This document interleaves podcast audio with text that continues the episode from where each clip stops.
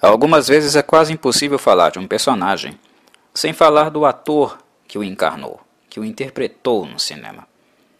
E o gênero horror não foge a essa regra.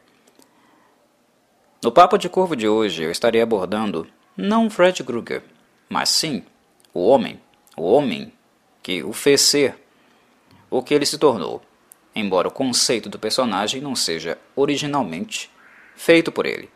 Mas, a partir do momento que ele entregou várias e várias contribuições, certamente ele foi o principal responsável por tornar o personagem, no caso aqui o Fred Krueger, em um horror icon. Trata-se de nada mais nada menos do que Robert Englund. Antes de falar do Englund e falar um pouquinho também do Fred, uh, nós devemos lembrar que no mundo dos slashers, uh, se nós podemos apontar três grandes uh, personagens icônicos, né, principalmente se nós, se nós levarmos a, em conta a Slasher Wave, a American Slasher Wave, que com certeza se iniciou com Halloween, foi ela que popularizou esse gênero em virtude de investimentos baixos e grande arrecadação, né? nós podemos uh, falar de três. Michael Myers, né, quem abriu as portas para esse novo mercado que estava uh, se aquecendo ali na, no fim da década de 70. Uh, ah, Jason Voorhees, que não vem com o primeiro filme da franquia de Sexta-feira 13, mas aparece a partir do segundo, e teria a sua imagem né, mais, digamos, uh, famosa, né, a sua imagem definitiva apenas no terceiro filme da franquia e, certamente, Fred Krueger.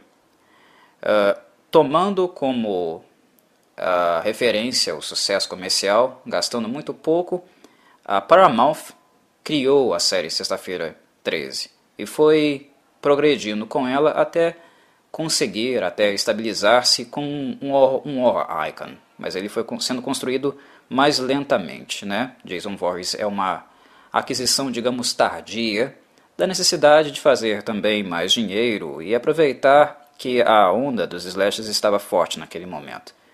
Michael Myers se estabeleceu como horror icon desde o princípio, porque a linguagem corporal do personagem, né, interpretado pelo Nick Castle, né, pelo stuntman Nick Castle, a linguagem corporal dele, a maneira como ele se movimenta, né, a grande presença no ambiente que ele uh, nos apresenta foi algo muito forte, muito marcante e John Carpenter foi um grande responsável por isso.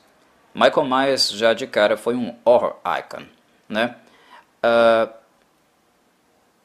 mas digamos que o mercado ainda lá em 83, 84 ainda estava muito, muito aquecido e ainda dando lucros uh, no âmbito dos slashers né, a onda ainda não tinha passado. Foram feitos tantos, tantos e tantos, foram tantas as cópias de Halloween que isso acabou é, saturando né, esse gênero esse, e o mercado depois de um tempo. E quando o primeiro A Nightmare on Elm Street sai, né, o primeiro filme A Hora do Pesadelo é feito, digamos que, que a gente ainda está uh, no meio para o fim desse aquecimento. Uma novidade era necessária. Né? Muitas coisas já, já tinham sido feitas né, copiando o Michael Myers, inserindo alguns outros elementos, às vezes só mudando a data comemorativa, né? Halloween, usaram Natal, usaram a Sexta-feira 13, usaram formatura, usaram um monte de coisas, né? Aniversário. Muita coisa já havia sido explorado, inclusive explorado porcamente. A Paramount ganhou dinheiro com o Jason. E a New Line, a New Line Cinema, que era um outro estúdio grande na época, não queria perder um pouco a viagem. Se era possível fazer dinheiro com pouco dinheiro, investindo pouco, por que não abarcar? Só que a questão é que a New Line ela embarcou nessa onda, ela embarcou nessa, eh, nessa wave muito tarde. Então, foi necessário que ela fizesse um pouquinho mais de esforço para trazer algum elemento novo de digamos, que pudesse surpreender ou apresentar uma coisa diferente do que todas as outras dezenas de slashers já haviam mostrado até então, sendo ele reproduções de Halloween, né, reciclagens de Halloween ou trazendo alguns outros elementos para se, se diferenciar minimamente dele. Né? Uh, e o que a New Line fez? Primeiro de tudo, que eu acho que é importante apontar aqui, que é um aspecto que, diferencia muito esses filmes. É, eu digo, diferencia o A Nightmare on Elm Street dos demais que vêm anteriormente. A personagem. E não apenas no que consiste a super, superpoderes. Ah, muitos fãs, né, muitos analistas poderão dizer: Ah, o Fred é o assassino que você não pode matar porque ele está no mundo dos sonhos, você não tem como fugir dele também. Porque seja Jason ou Myers, você pode fugir ainda, tem uma chance de escapar, mas Fred é o assassino dos sonhos, assassino dos pesadelos, né? Querendo ou não, o seu corpo vai dormir alguma hora. Você pode tentar adiar, adiar, adiar, que uh, o sonho, né, o sono não, não chegue. Pode tentar evitar esse advento, mas chegará sempre um momento, um limite, há um limite né, no corpo que, querendo ou não, o seu sistema nervoso central ele vai desligar. Ele vai fazer você dormir. Né? Então, Fred não tem como ser evitado. Algumas pessoas podem dizer que esse é o elemento diferenciador em Fred Krueger. E eu não vou discordar de que esse seja um elemento importante, mas o que eu acho mais importante, que é realmente o diferencial nessa personagem em relação às demais, é o que torna ela diferente né, e torna ela também, por isso, né, uma das três principais, porque os três, Michael Myers, Jason Voorhees e Fred Krueger, eles têm características e aspectos diferentes, que os diferenciam e tornam, os tornam únicos. Por isso eles foram os mais relevantes desse gênero slasher. E o Fred tem uma característica que é muito distinta dos outros dois, que eu aponto agora, que é o fato dele ser um personagem verbal. Verbo. Não é o fato de Fred viver nos, nos, nos sonhos e nos pesadelos. Não é o fato dele ser uma criatura a priori sobrenatural, feita totalmente nesse molde.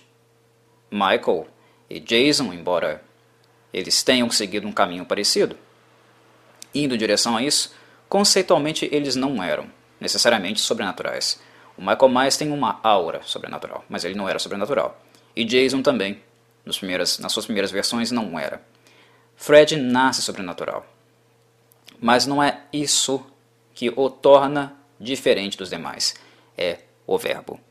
Primeiramente, o verbo é aquilo que distancia eles das demais personagens, porque a comunicação, a expressão que demanda o verbo e que implica o verbo, demandaria também um tipo de profissional diferente para interpretar Fred Krueger.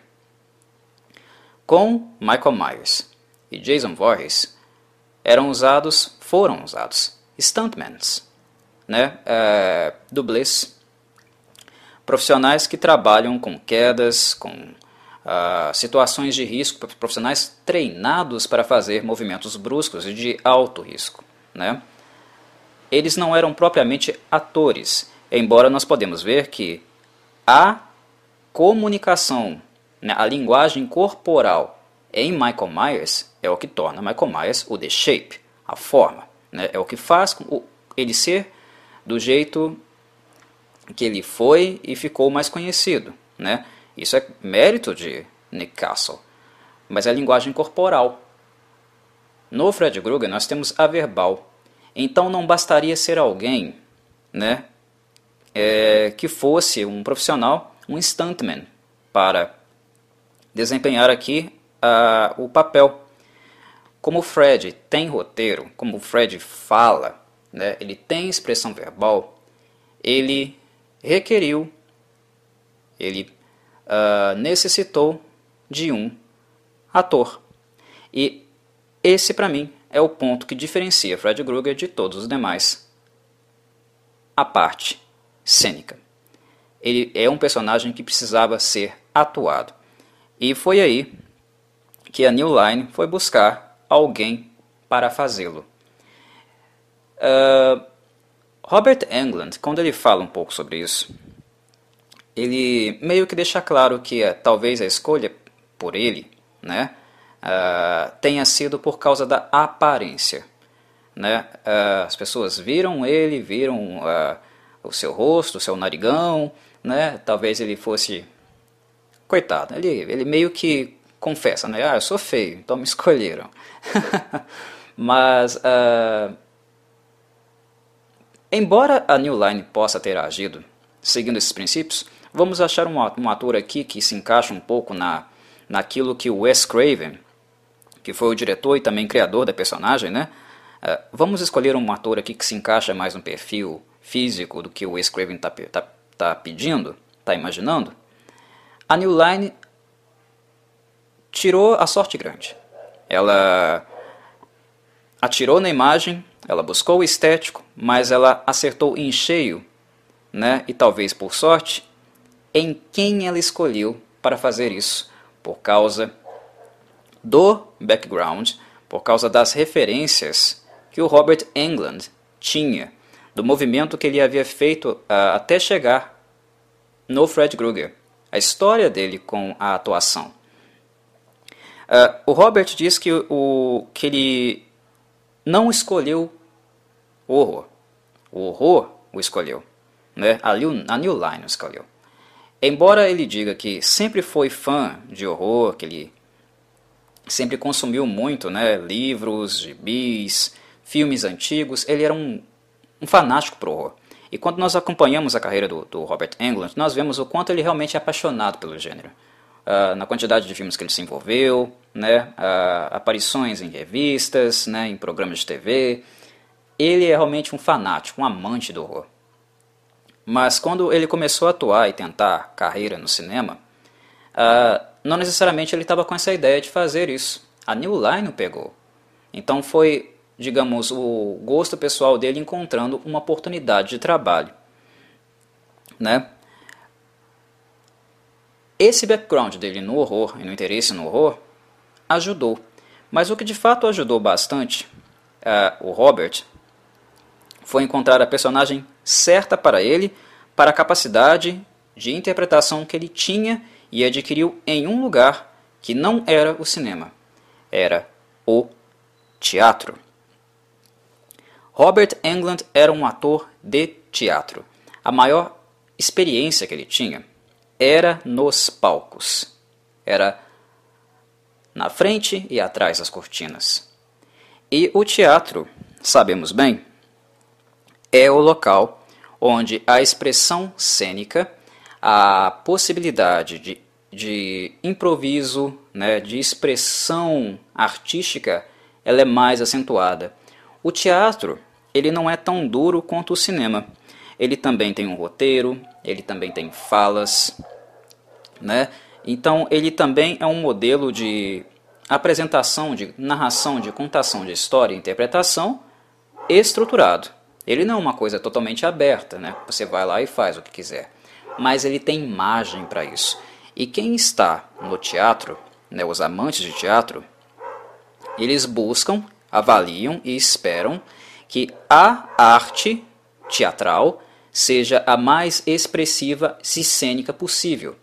Nos filmes, a, um, a mudança de um quadro para o outro, o tempo de um frame e outro, né, a a maneira como é editado e cronometrado é algo mais robótico, né?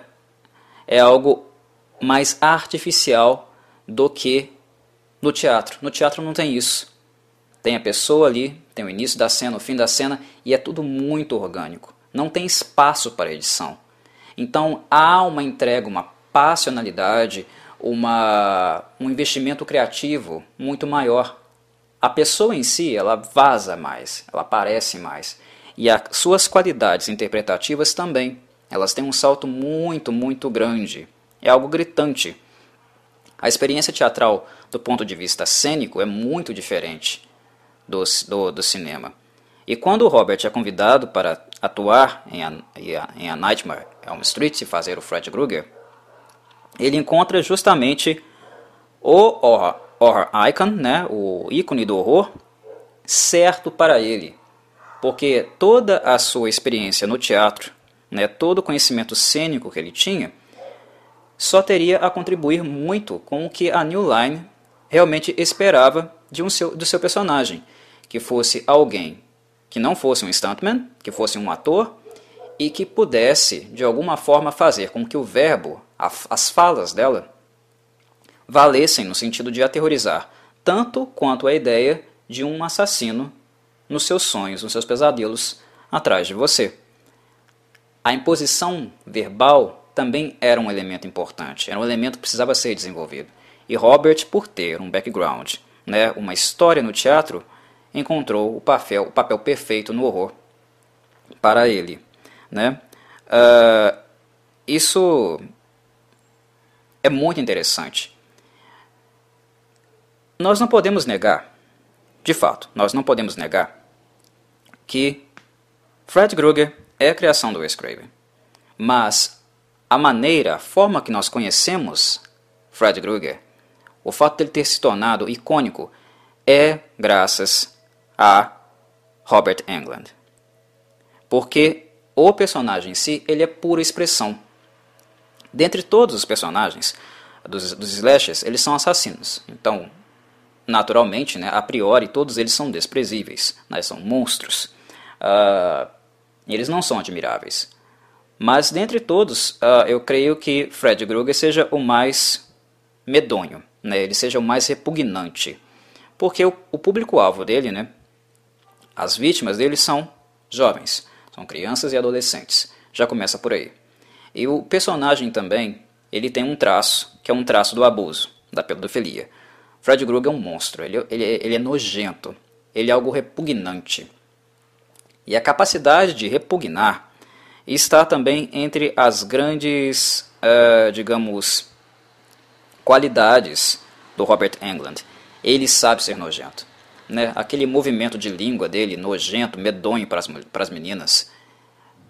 Aquilo é cênico. Uh, o riso é cênico. O sorriso é cênico.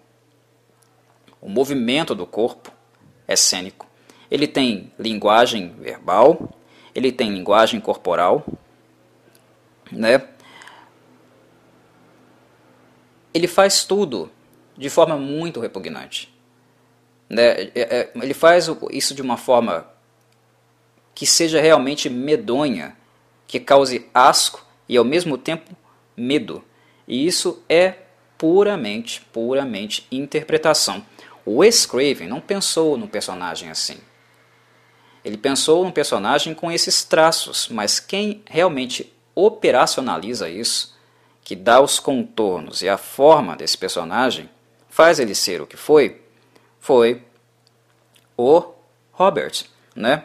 Nós podemos pensar uh, em uma outra diferença que eu acho também que é notória e importante de ser grifada aqui. Uh, máscara. Fred Krueger tem máscara? Tem. Só que ainda ela é diferente dos demais, porque os demais usam uma máscara que esconde o rosto deles. A, a, interpretação facial, a expressão facial não é vista no Michael e no Jason. O Robert teria máscara, mas a, a máscara é maquiagem, né? Inclusive, é uma das coisas mais difíceis para atores como ele, ou por exemplo como Doug Bradley em Hellraiser, né? Ter que ficar lá sentado no estúdio, sendo maquiado, sendo produzido por várias e várias horas. Isso é lindo, né? Essa, esse efeito prático sendo colocado é, é, em uso, né? Uh, eu acho magnífico, eu acho maquiagem algo extremamente fantástico, seja ela grotesca ou não. Maquiagem é arte, gente. E quem sabe fazer, eu realmente aprecio muito, né? Gosto bastante de efeito prático.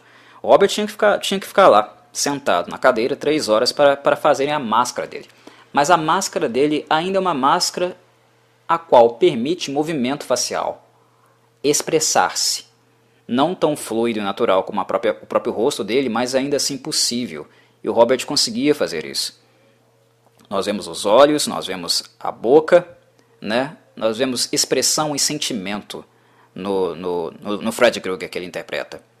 E nós vemos também algo que é bastante medonho na interpretação de, de Robert, que é o fato de Fred sempre, sempre sentir prazer no que ele faz. O filho da mãe gosta do que faz.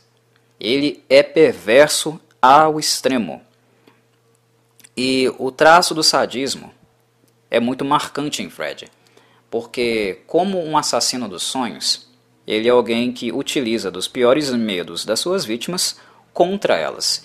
E ele sempre faz isso de uma forma muito, pelo menos nos primeiros filmes, né?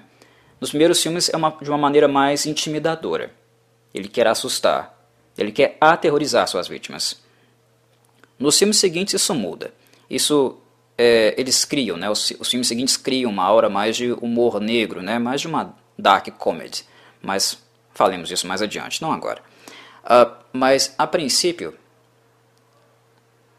é uma ameaça, uma abordagem uh, sádica.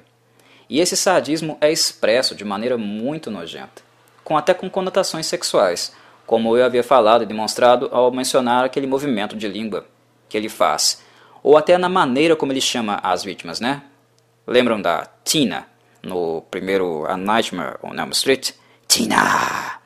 O jeito que ele se expressa, né? A voz cavernosa dele, mas ainda lenta, leve, né? Uh, é o famoso teasing, né? Uh, isso é constante na personagem. E são elementos que o Robert vai inserindo ali, né? Ele também é o único personagem que mostra o rosto, mas o rosto tem função, função cênica. A, a Fred tem máscara, mas é a máscara, eu costumo dizer, é a máscara cênica. É a máscara que faz, nós sentimos nojo dele, repugnância por ele, e nos sentimos também intimidados por ele. Todas essas coisas juntamente. E para alguém que está maquiado, isso é algo notório. Isso é algo realmente uh, que pode ser ressaltado, né? Isso é coisa do Robert. Isso não é ideia do, do, do, do Wes Craven. Ele pegou o personagem para si e o lapidou. É como se, se o Wes Craven tivesse um bonequinho de madeira. Imaginem um Wes Craven como um, um escultor. Ele entregasse para o Robert, aqui ó, tá aqui o meu bonequinho de madeira. Essa é a ideia que eu tenho para ele. Ele vai fazer isso aqui no meu filme. O Robert pega esse bonequinho de madeira, ele começa a fazer o acabamento do boneco. Ele passa a esculpir no boneco os seus traços. E o puppet, né, a, marionete, a marionete do final, é o Robert que a entrega. Não existiria o, o Fred Krueger, como nós viemos a conhecê-lo, sem esse movimento, sem esse investimento do Robert. Querem um outro exemplo disso? O chapéu. Uh, Wes não tinha uma ideia fixa de qual seria o chapéu que o Fred usaria. Nós sabemos que o chapéu final acabou sendo o Fedora, né? O de Fedora. Mas uh, durante a produção do primeiro filme, colocaram, tiraram vários tipos de chapéus do, do, do Robert, né? até decidirem por um. E acabaram ficando é, satisfeitos com o Fedora, com o efeito que o chapéu Fedora provocava também na maquiagem dele, né? Mas a decisão final também passou por uma opinião do Robert. Porque enquanto o Wes estava vendo o chapéu Fedora em contraste com a maquiagem do Fred Krueger, o Robert estava pensando em como isso seria no set. Ele é um cara do teatro, então ele é um cara que conhece cenário. O Robert faz leitura ambiental. E para um cara que atua no, no, no, no espaço onírico, né, no mundo dos pesadelos, olha que fantástico. É um cara que realmente sabe dar pitaco, ele sabe construir, né, criar coisas que realmente entrarão em, conta, em contraste com o seu personagem e alguém que também sabe fazer uma leitura ambiental no sentido de, do, sentido de apontar para um tipo de atuação, para um tipo de performance que irá acrescentar, né, que, que irá utilizar do melhor desse ambiente, desse environment. Então, enquanto o Wes estava vendo chapéu fedora e a máscara né, facial, a maquiagem, o Robert já estava pensando em como o chapéu fedora faria sombra, por exemplo, nas cenas. A sombra de Fred Krueger, né? Algo que nós vemos acontecer muito nos filmes, principalmente na parte 1, no primeiro filme, e no terceiro filme. Tem muita sombra. Quem vê isso, quem visualiza isso, é o Robert. E ele traz essa, essa questão, expõe essa questão claramente, abertamente para o Wes. Olha, escolhe isso. Isso aqui tá legal. Segue do jeito que você quer, né? crie o seu personagem, mas pense também no ambiente, pense na, na iluminação, o quanto, o quanto de impacto que a escolha de um chapéu terá no estúdio, terá durante as filmagens, no produto final. É esse conhecimento que o Robert traz, essa leitura de, de environment, essa leitura ambiental que ele tem de set, né, de iluminação. Olha que coisa interessante. As luvas. As luvas são a principal arma do Fred Krueger, né? Além do, da qualidade dele de operar no espaço onírico, no espaço dos sonhos. Mas Robert Englund não apenas coloca as luvas e ataca uma pessoa para matar, né? Ele não, não simplesmente está usando as luvas para sua vítima, mas ele também usa as luvas em contraste, em contato constante com o ambiente. Novamente, o uso do ambiente. Quando ele usou as luvas pela primeira vez, ele conta que as luvas eram tão pesadas, tão pesadas, que ele sentia a mão dele sendo puxada para baixo e o braço dele também se inclinando. Só nessa experiência, ele já pensou: hum, talvez eu possa me mover durante as cenas de um jeito com o braço mais uh, colocado para baixo. Né? Tem algumas cenas em A Nightmare on Elm Street que o Fred vai andando com o braço, né, com o braço direito dele, inclinado para baixo. E de repente ele levanta o braço e dá um ataque em transversal. A ideia partiu disso do mero usar da luva, que era pesada, no set antes das gravações. De novo, isso é conhecimento, isso é uma implicação cênica. Fred Krueger é um personagem cênico, teatral, ele precisa de interpretação. É, é, são esses elementos que levam a gente a perceber qual é o seu, seu real diferencial. E tem mais. Não apenas o peso, mas o que eu posso fazer com minha luva, além de um corte, além de um ataque. A luva ela tem claramente né, uma intenção intimidadora.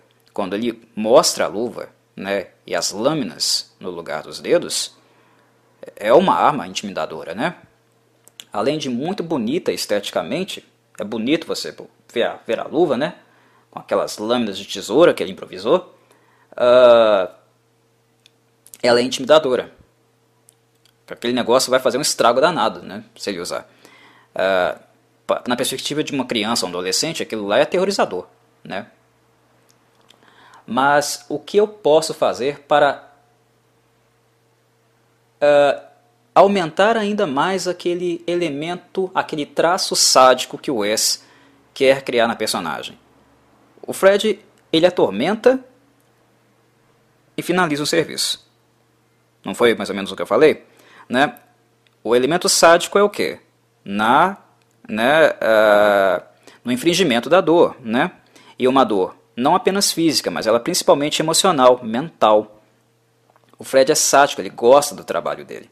Então ele meio que coloca o, a sua presa em uma caixa, né, um labirinto sem saída, cheio de armadilhas, e vai frustrando-a, deixando ela, ela tensa a vítima tensa, desesperada, cada vez mais desesperada, até ela não suportar mais a dor. E aí sim ele termina o serviço. É um, ele é um, é um FDP, é, né? Ele, ele é um maldito mesmo. E o Robert também usa a luva nesse sentido. Qual é a dor emocional que eu posso causar com essa luva?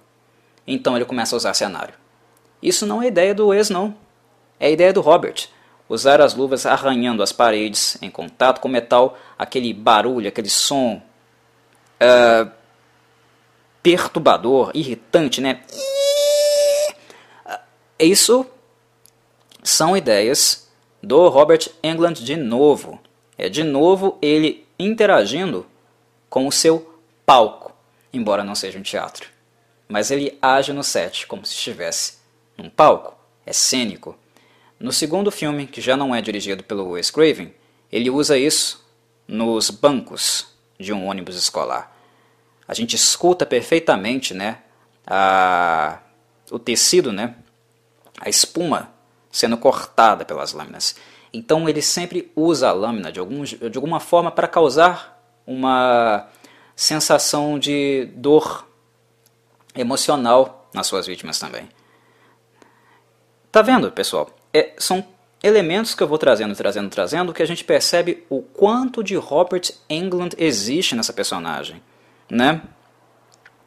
Uh, mas aí alguém pode vir e perguntar, por fim, nossa, então ele deve ter lido o roteiro mil vezes preparado mil vezes para isso, né? Não. Ah, o mais incrível, por mais incrível que pareça, não foi necessariamente assim que aconteceu. Uma coisa que ele, uh, que ele fala, que ele conta durante uh, a primeira experiência dele com Fred Krueger foi que uh, ele não ficou muito preocupado em preparar, diferente do teatro, né, onde exige, exige muito essa preparação porque ele podia preparar, preparar, preparar, ler o roteiro e vir com um conceito de personagem que não necessariamente pudesse agradar o diretor. E essa entrega dele, né? Para quem é ator, para quem é ator ou já conversou com atores, sabe? Né, os atores contam.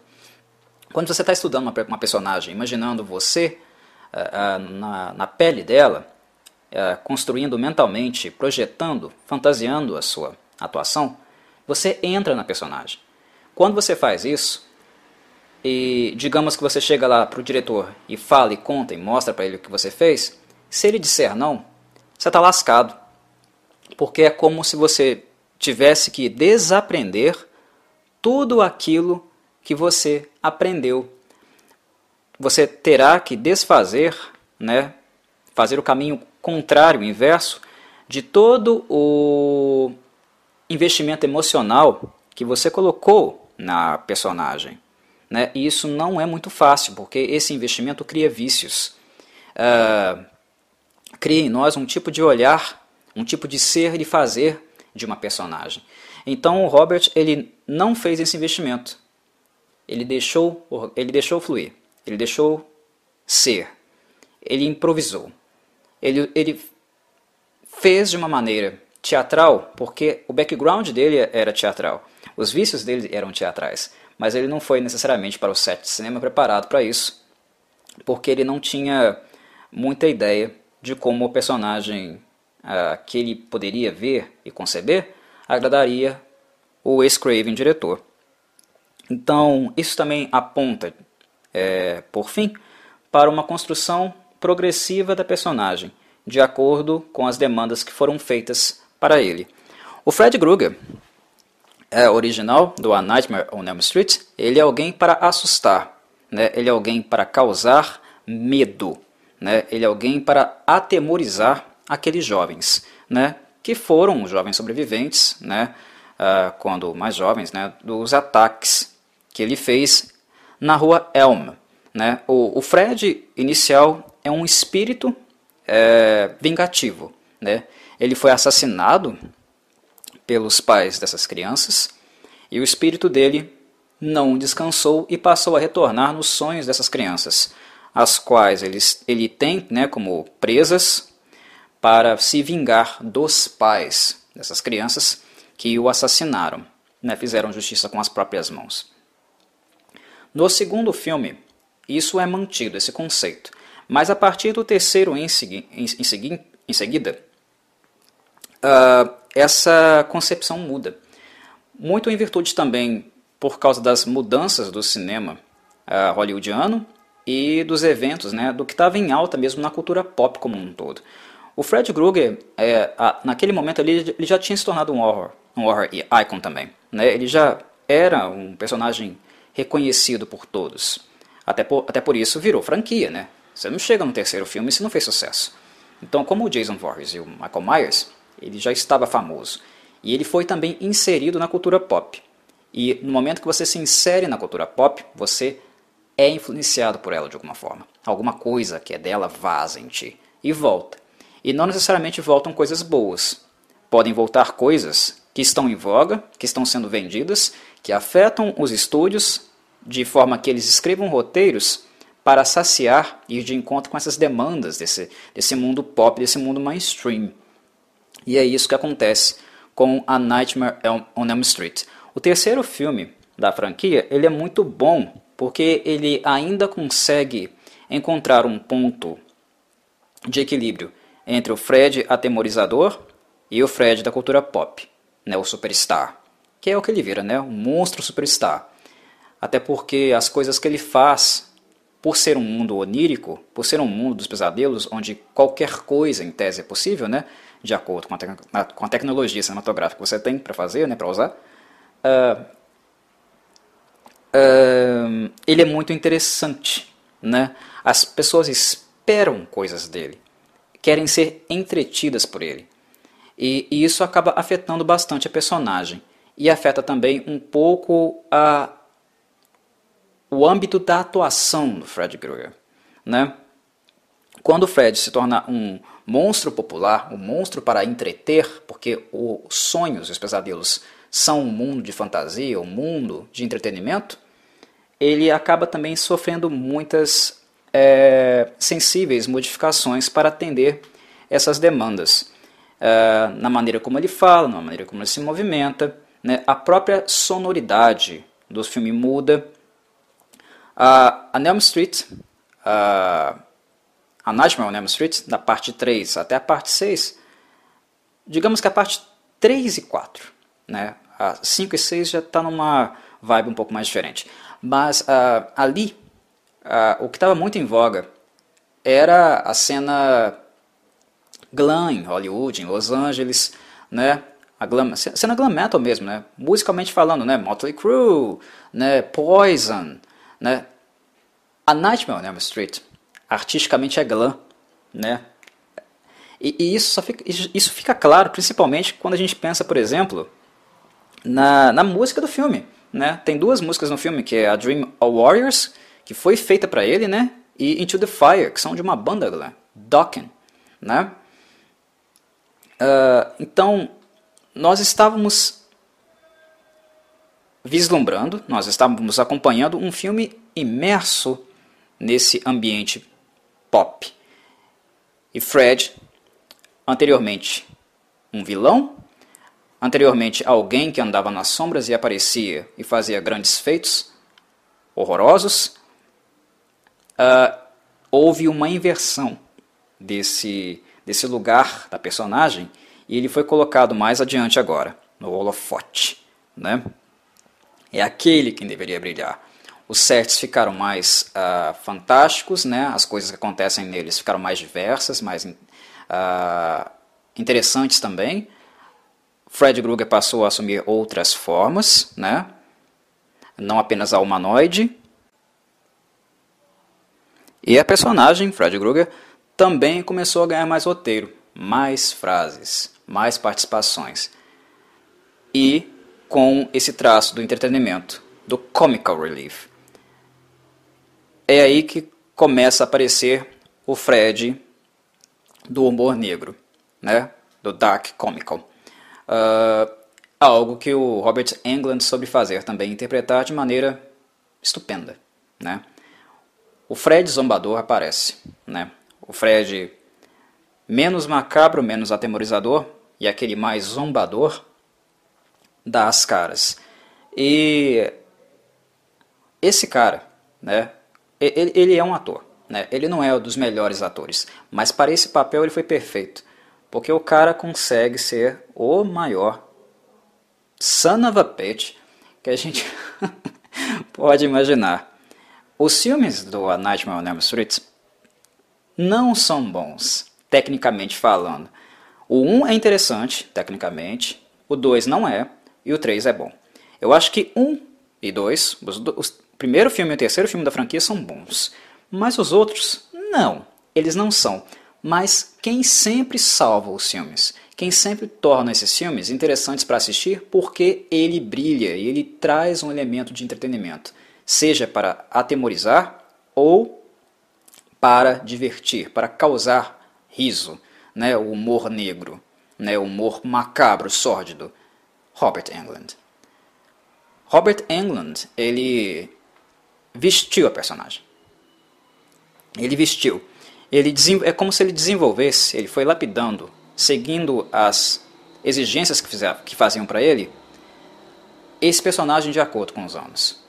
Ele soube ser o Fred Krueger macabro, ele soube ser o Fred Krueger sádico, nojento, né, o pedófilo, e ele soube ser aquele demônio zombador, né, satírico, quando também pediram para ele ser, né, ou até mesmo um misto dos dois, como foi no caso do terceiro filme da franquia. Por quê? Porque ele é ator, ele não é um mero stuntman, ele não é apenas, ele não é apenas um ator, né, um, um dublê de corpo, né? Ele é um cara que sabe atuar, um cara que veio do teatro, que é basicamente o que eu queria falar nesse tópico, que eu queria discutir aqui, né? E acabei fazendo. Espero que vocês tenham gostado, né? Os fãs de horror. Um tema que eu sempre volto e retrato aqui de vez em quando e que tenha sido um, um podcast interessante nesse sentido. Um abraço, meus caros.